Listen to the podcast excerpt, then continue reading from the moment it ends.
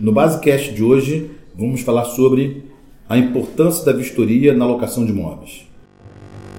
Está no ar o Basecast, o podcast da Base Software sobre tecnologia e mercado imobiliário.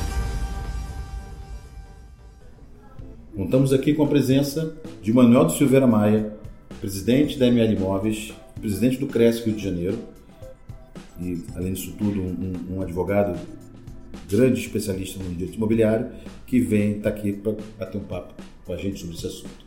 Tudo bem, Maia? Obrigado, Ronaldo. Agradeço a vocês e a base por ter nos proporcionado esse momento de expormos aqui as ideias sobre o assunto. Ótimo. Então, mas assim, só, só para a gente dar aquela, aquela primeira clareada sobre, sobre esse tema, é... vou te perguntar assim, quais são os, os, os, os tipos, os principais tipos de vistoria locatícia e quando eles, quando essas vistorias são realizadas? Eu digo a vocês com toda sinceridade o seguinte: se o locador, se o locatário pretendem fazer uma locação e quer que essa locação inicie e conclua sem nenhum litígio, façam corretamente uma, uma vistoria no imóvel, na entrada e na saída, para que não haja nenhum contratempo sobre nenhum questionamento que se queira fazer. Por que isso? Porque a, a vistoria retrata o estado inicial do imóvel. E a, no recebimento retrata o estado onde como ele foi entregue. Se as condições são as mesmas, tudo indica que não teremos nenhum litígio quanto a isso. Se não forem as mesmas, possivelmente haverá litígio e até judicial com danos quer para uma parte, quer para uma outra parte. Por quê?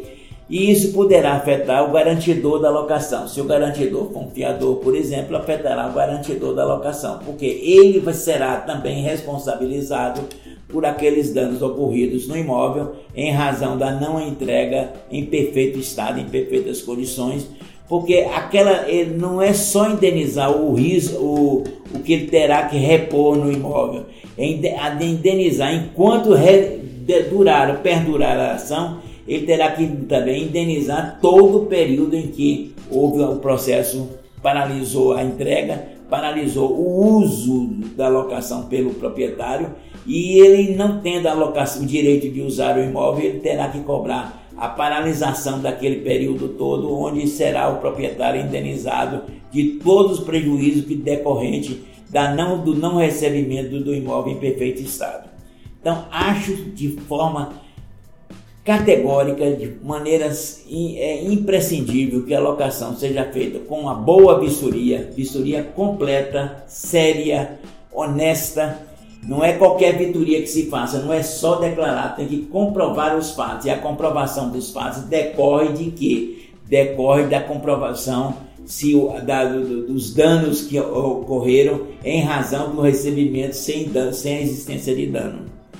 Isto vai sanar qualquer, qualquer litígio judicial, qualquer prejuízo, quer para uma parte, quer para outra. Não havendo uma boa vistoria, o litígio fatalmente sobrevirá. Por quê? Porque é, o, o proprietário que se diz prejudicado vai querer receber o prejuízo pela paralisação do imóvel e o locatário, se perder a ação, vai ter que responder por isso. E às vezes não é só o locatário, é o garantidor da locação, que no caso é o fiador.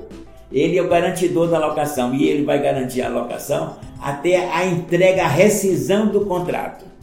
O locador, o fiador, ele não pode se eximir da responsabilidade de entregar é, o imóvel em perfeito, fazer com que o locatário se entregue o imóvel em perfeito estado, sob pena de suportar por isso.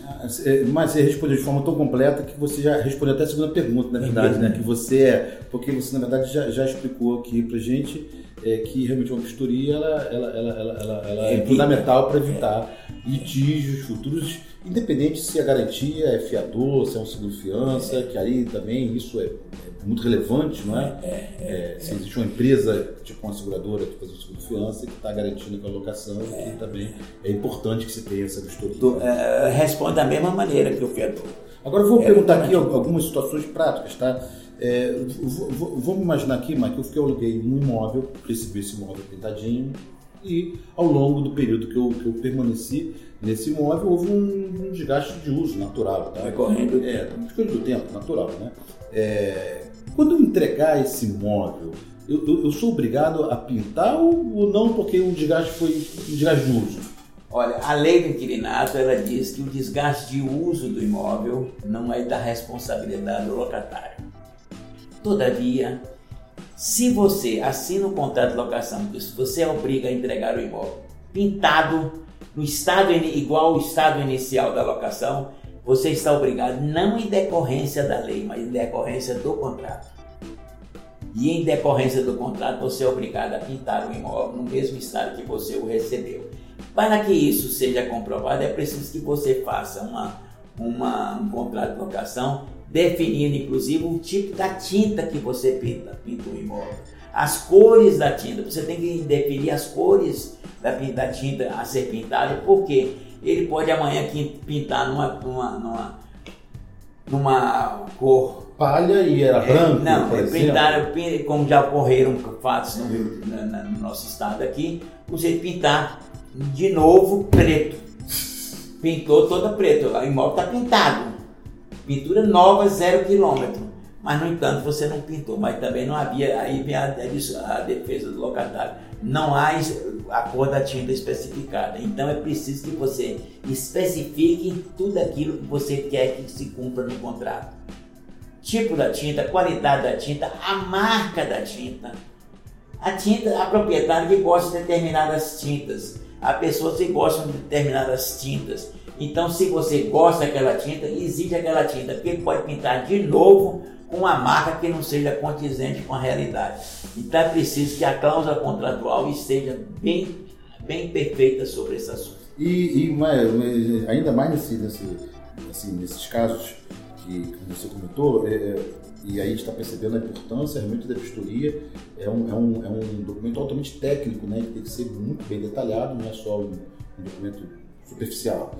E acredito que forte, por exemplo, e essa descrição que você comentou, por exemplo, sobre, aí no caso você não sabia foi da tinta, mas eu também já vi um caso que a, a, as, as, tomadas e os, os, os, os né, que estavam no imóvel na entrada eram de uma excelente qualidade e isso e essa marca não foi especificada. E o inquilino na hora de sair ele tirou esse, esse material e substituiu por um outro de padrão inferior e na verdade não existia nada que comprovasse é, é, do material que foi usado. Então, esse documento tem que realmente ser algo tem. muito bem, muito bem escrito, né? Tem, no contrato de locação, a cláusula contratual, a especificação do imóvel, a especificação daquilo que foi entregue ao locatário, eles têm que estar bem definido com o tipo do, o tipo do material, a cor do material, a qualidade do material, a quantidade de material, tudo aquilo tem que ser especificado para que você possa exigir.